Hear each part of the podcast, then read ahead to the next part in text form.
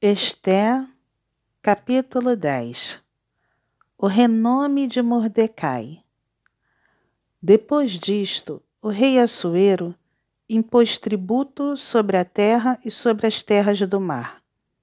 Quanto aos mais atos do seu poder e do seu valor, e ao relatório completo da grandeza de Mordecai, a quem o rei exaltou, porventura não estão escritos no livro da história dos reis da Média e da Pérsia?